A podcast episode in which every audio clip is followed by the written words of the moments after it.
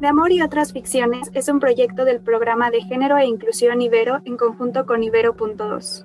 Escuchas De Amor y otras ficciones, segunda temporada. Un podcast de Ibero 2.cloud, canal digital de la estación de radio Ibero 90.9. ¿Qué tal? ¿Cómo están? Les saluda Noemí. Yo soy Paola y en este episodio vamos a hablar sobre pensar la justicia desde la lengua. ¿Qué se refiere a eso, Noemí? Así es, Pau. Pues hoy vamos a hablar sobre la importancia del lenguaje, sobre cómo cuando nombramos las cosas, cuando nombramos las personas y cuando nombramos acciones, estamos negando o afirmando ciertas esferas de la realidad. Y justo cuando invisibilizamos, cuando no nombramos la existencia de las otras, de los otros, de los otros, estamos limitando formas de ser. Y para este tema tan relevante y complejo nos acompañan Miguel Fuentes, coordinador de investigación, y Alejandra Paredes, coordinadora de proyectos, ambos de Jack México. Muchísimas gracias, Noemí, por el espacio. Bueno, pues me presento a todas las personas que nos puedan estar escuchando. Soy Ale, como bien dijo Noemí, y pues nada, comentarles que Jack México somos una organización de la sociedad civil encargada de proteger, promover y defender los derechos humanos, sexuales y reproductivos de la comunidad LGBT más en México con un especial enfoque en jóvenes, en juventudes, por supuesto, y en género. Entonces, pues nada, chicas que nos puedan estar escuchando desde casita, por favor, si tienen algún problema, si están pasándola mal, no duden en contactarnos. Estamos en todas las redes como YAAJ México y ya que eché ese comercial, entonces le devuelvo la palabra, Noemi. Muchas gracias. Muchas gracias, Ale. Muchas gracias, Miguel. Nos da mucho gusto que estemos aquí juntos para pensar estas eh, cuestiones políticas del lenguaje, ¿no? Cómo está presente cuando, cuando intentamos hablar sobre justicia. Por ejemplo, ya nos decía Celia Moros que conceptualizar es politizar. Entonces, cómo se nos mezclan estos estereotipos, el androcentrismo o incluso vacíos léxicos cuando nos estamos relacionando. ¿Cuál es la relación entre el nombrar, el reconocer y el existir cuando consideramos el lenguaje como eh, nuestra entrada para pensar el mundo, para accionar en el mundo? Y en este sentido, ¿cómo creen ustedes que se relaciona políticamente el lenguaje con nuestra vida diaria? Hola Noemí, hola Pau, eh, hola Ale, qué gusto saludarte, qué gusto saludar a todo el mundo que nos escucha. Eh, muchísimas gracias por la invitación. Como les decía, eh, YALE, YAG es una organización que se dedica a la defensa de los eh, derechos humanos, sexuales y reproductivos de personas LGBT. Yo dirijo la parte de investigación, que es uno de los tres ejes de la organización. Y creo que algo que hemos hecho en JAG, no solamente desde la investigación, pero desde los otros dos ejes rectores de acción, que son el trabajo directo con población con diferentes programas especializados y nuestra incidencia política, siempre es buscar reconocer que la sexualidad, la orientación sexual, las expresiones e identidades de género son fluctuantes y son históricas. Entonces tenemos que reconocer que siempre van a estar cambiando.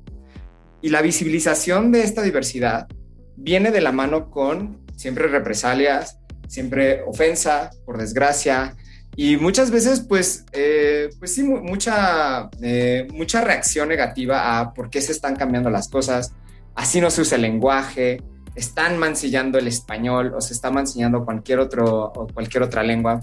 Entonces, creo que desde ya nos hemos dado la tarea de siempre visibilizar que LGBTI más, para empezar, es un espectro muy amplio, no solamente va a incluir al, movimiento gay de hombres cisgénero que por desgracia muchas veces toma mucho protagonismo, pero también darle la oportunidad a nuevas generaciones o generaciones anteriores de debatir, de expresar y de aprender eh, de la mano de estas generaciones qué cosas podemos estar mejorando, cómo las identidades van cambiando y con ello el lenguaje que se está usando. Entonces, en términos de justicia, creemos que lo primero que se tiene que hacer es pues, reconocer que, se, que van a cambiar las cosas, visibilizarlas y avanzar a partir de ahí. Entonces, los diagnósticos que nosotros hacemos, nosotras, nosotros y nosotros eh, hacemos desde ya, siempre tienen una mirada de un lenguaje que sea lo más incluyente posible, evitar géneros binarios y en, caso de hacer preguntas, por ejemplo, que se hable de eh, orientación sexual o identidad de género, incluir la posibilidad de personas no binarias o incluso otras nominaciones que probablemente no conozcamos. Bueno, pues eh, eh, estoy completamente de acuerdo con, lo que comentaba Miguel, ¿no? En realidad yo creo que el poder de la palabra pues es mayor de lo que creemos, ¿no? Eh, la palabra, el lenguaje pues tiene muchas y diversas implicaciones, por ejemplo, políticas, ¿no? Eh, desde el activismo siempre hemos dicho que lo que no se nombra no existe.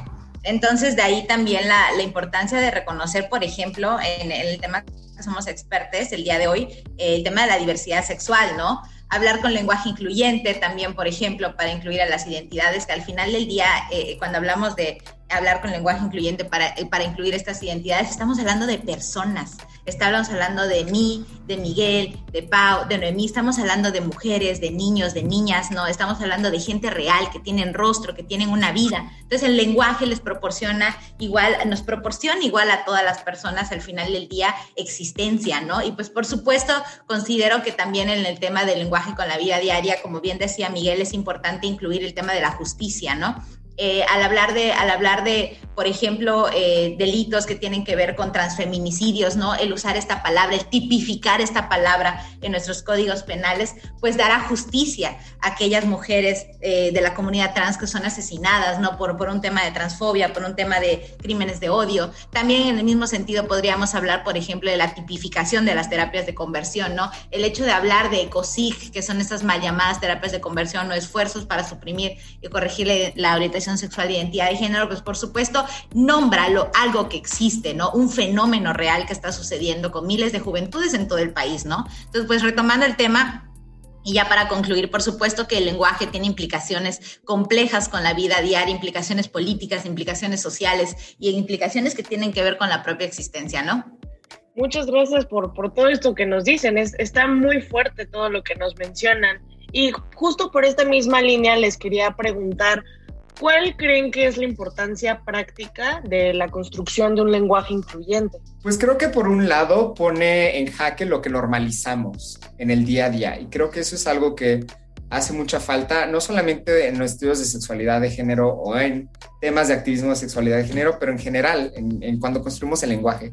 ¿Por qué está normalizado hablar de ciertas jerarquías? ¿Por qué está eh, normalizado hablar de ciertas formas despectivas o hacia ciertos estereotipos. Entonces, en términos de la construcción práctica de un lenguaje incluyente, sabemos que somos, somos seres humanos y la, la humanidad como tal es creativa, ¿no? Es cambiante. Entonces, nos permite reconfigurar cómo nos entendemos y cómo nos vivimos en este mundo. Entonces, puede que parezca un, un sinsentido para mucha gente en, en un principio, ¿por qué hablar con la E? ¿No? Pero pensemos en términos prácticos. Se puso muy de moda, sobre todo en el mundo anglófono, poner una X para hablar de más géneros eh, que suplan la idea binaria de los géneros. Pero en términos prácticos y reales, muchas personas con alguna eh, debilidad visual o que necesitaban usar el dictado de, sus teléfonos, de cualquier aparato electrónico, no podían realmente usar esas palabras porque los traductores o los dictados no les reconocían. Entonces, cambiar ese lenguaje, hacerlo mucho más amable, más cómodo en nuestra vida diaria, se puede. Y siempre hay una forma más práctica, una forma mucho más concreta de lograrlo. Hay veces que sí nos lleva a expandir la forma en la que hablamos, tenemos que hacer oraciones más largas, pero también reconoce que hay mucha más diversidad de la que podemos pensar. Pensemos en la demografía, pensemos en los censos. Hablar de un lenguaje incluyente, incluyente va a hablar nuevamente no solamente de sexualidad y de género, pero también de variaciones eh, en caracteres sexuales al nacer que sean despatologizantes. Entonces, en una vida práctica, transforma cómo vemos el mundo, transforma cómo vemos a las personas, como dice Ale, ¿no?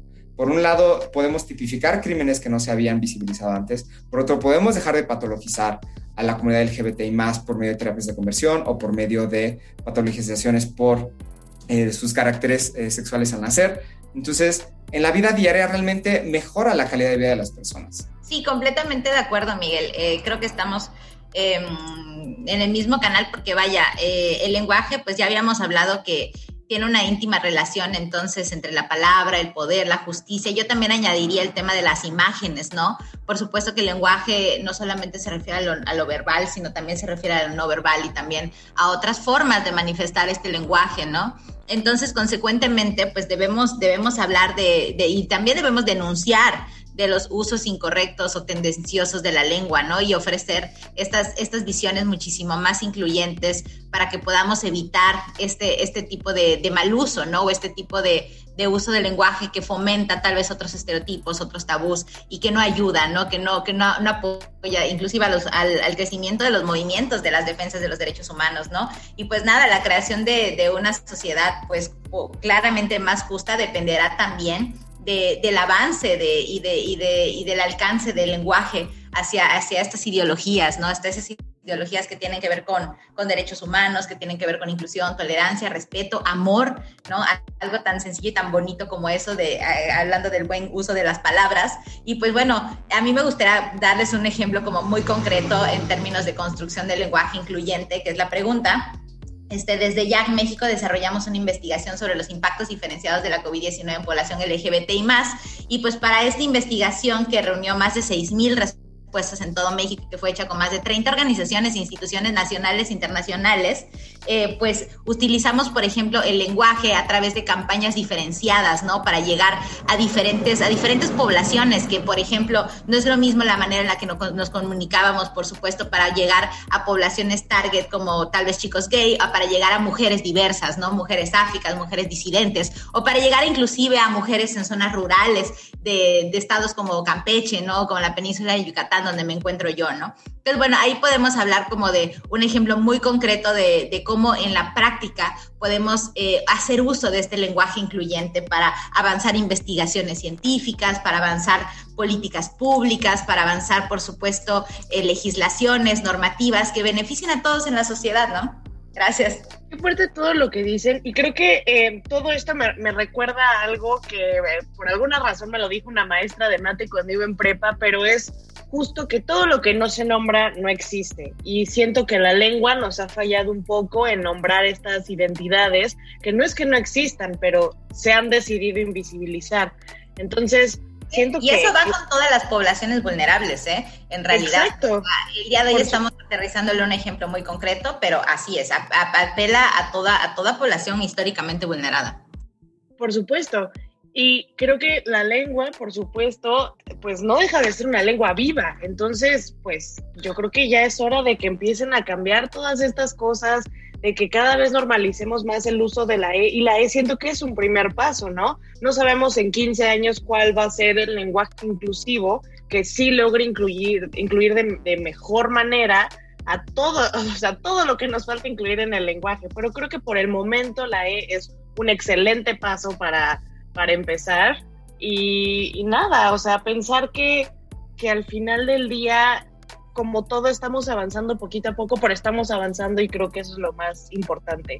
Claro, nunca tenemos que dejar que eh, las críticas poco constructivas, más bien críticas destructivas, nos detengan. Una vez más, nadie, nadie tiene todas las respuestas, ¿no? Entonces, es un primer intento, no sabemos cómo se va a ver en 5 o 10 años, pero por lo menos lo estamos intentando.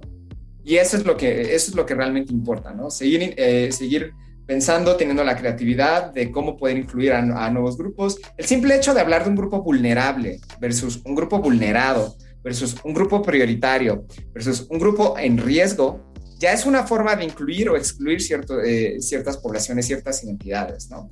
Entonces, si queremos hacer justicia, siempre este lenguaje tiene que tener miras a cómo mejorar la calidad de vida y la dignidad de las personas a quienes nos estamos refiriendo.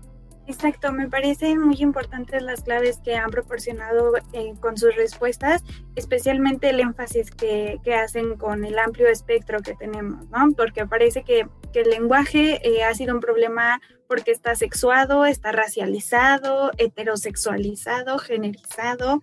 Entonces ahí se nos están eh, pues visibilizando varias estructuras que tenemos y a partir de las cuales con nuestros presupuestos políticos ejercemos poder. Poder en un sentido eh, negativo en el que mm, podemos notar la dominación y la exclusión que hemos hecho históricamente, pero también en un sentido de agencia, que es lo que enfatizabas tanto, Ale, ¿no? O sea, que podemos nombrar, visibilizar y crear Entonces, cuando, cuando juntamos esfuerzos colectivos y organizativos para señalar esas faltas lingüísticas y proponer otras formas en las que podemos construir y resurcir de cierta manera nuestro tejido social desde nuestras palabras, pues estamos haciendo algo muy importante. Y justo en esta línea eh, surgió CADI, un traductor al lenguaje incluyente que fue creado por el programa de género de la Ibero en conjunto con la doctora Capitolina Díaz.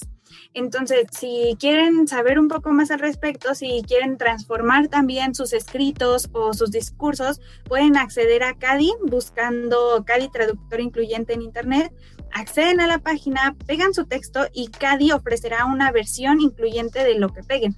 Va, va a transformar estos vacíos lingüísticos, em, las cuestiones sexuadas o binarias y va a proponer una manera otra de conversar. Entonces, eh, no olvidemos pensar la justicia muy profundamente con todas sus aristas, pero sin olvidar la lengua. Completamente de acuerdo y para las personas que nos puedan estar escuchando, recomendamos ampliamente este sistema que menciona Noemí. La verdad es que está increíble. Felicidades a Levero por siempre estar a la vanguardia de, en temas de inclusión. Por supuesto. totalmente, recordando inclusive el tema de los baños neutros y todo. Así que, chicas, felicidades son de las, de las, de las universidades que siempre están sentando el ejemplo, ¿no? Y pues nada, a mí me gustaría igual concluir diciendo, este, tomando este tema de la agencia, de que lo personal es político. Entonces, si estamos hablando de una lengua viva, pues por supuesto, esa lengua viva también que, que sale desde, desde nosotros y que se va construyendo todos los días, pues claro que también es un posicionamiento político, ¿no? Entonces, no olvidemos esta máxima consigna feminista, lo personal es político, que también aplica al lenguaje. Muchas gracias, Ale, y muchas gracias, Miguel, por haber estado aquí, por conversar con nosotras. Ojalá esto se vuelva a repetir. Gracias por toda la potencia que han traído al episodio. Muchísimas gracias por la invitación. Ay, perdón. No, no, no, perdón, perdón, repítelo, repítelo, lo siento. No, no te preocupes. Eh, una vez más, muchísimas gracias por la invitación y nada más quería reiterar que las investigaciones que estamos haciendo acerca de COVID, eh, personas LGBTI más en México, están disponibles en el sitio web impactocovidlgbt.mx. Una vez más, no se olviden de darse una vuelta por el Observatorio de Género y Juventud en www.géneroyjuventud.ibero.mx para obtener más información sobre estos temas. Yo soy Paola y esto es De Amor y otras ficciones. De Amor y otras ficciones es un podcast de Ibero2.cloud, canal digital de la estación de radio Ibero 90.9. Agradecemos en la producción a Julio César Lanzagorta, Daniel Maldonado y Uriel Rodríguez. En los podcasts de Ibero.2 también corre el celuloide. Las extraordinarias cápsulas temáticas del cine y ahora podrás disfrutarlas cuando quieras en versión portátil. Escucha su primera temporada en plataformas de audio y en ibero2.cloud. Ibero.2. Música para pensar.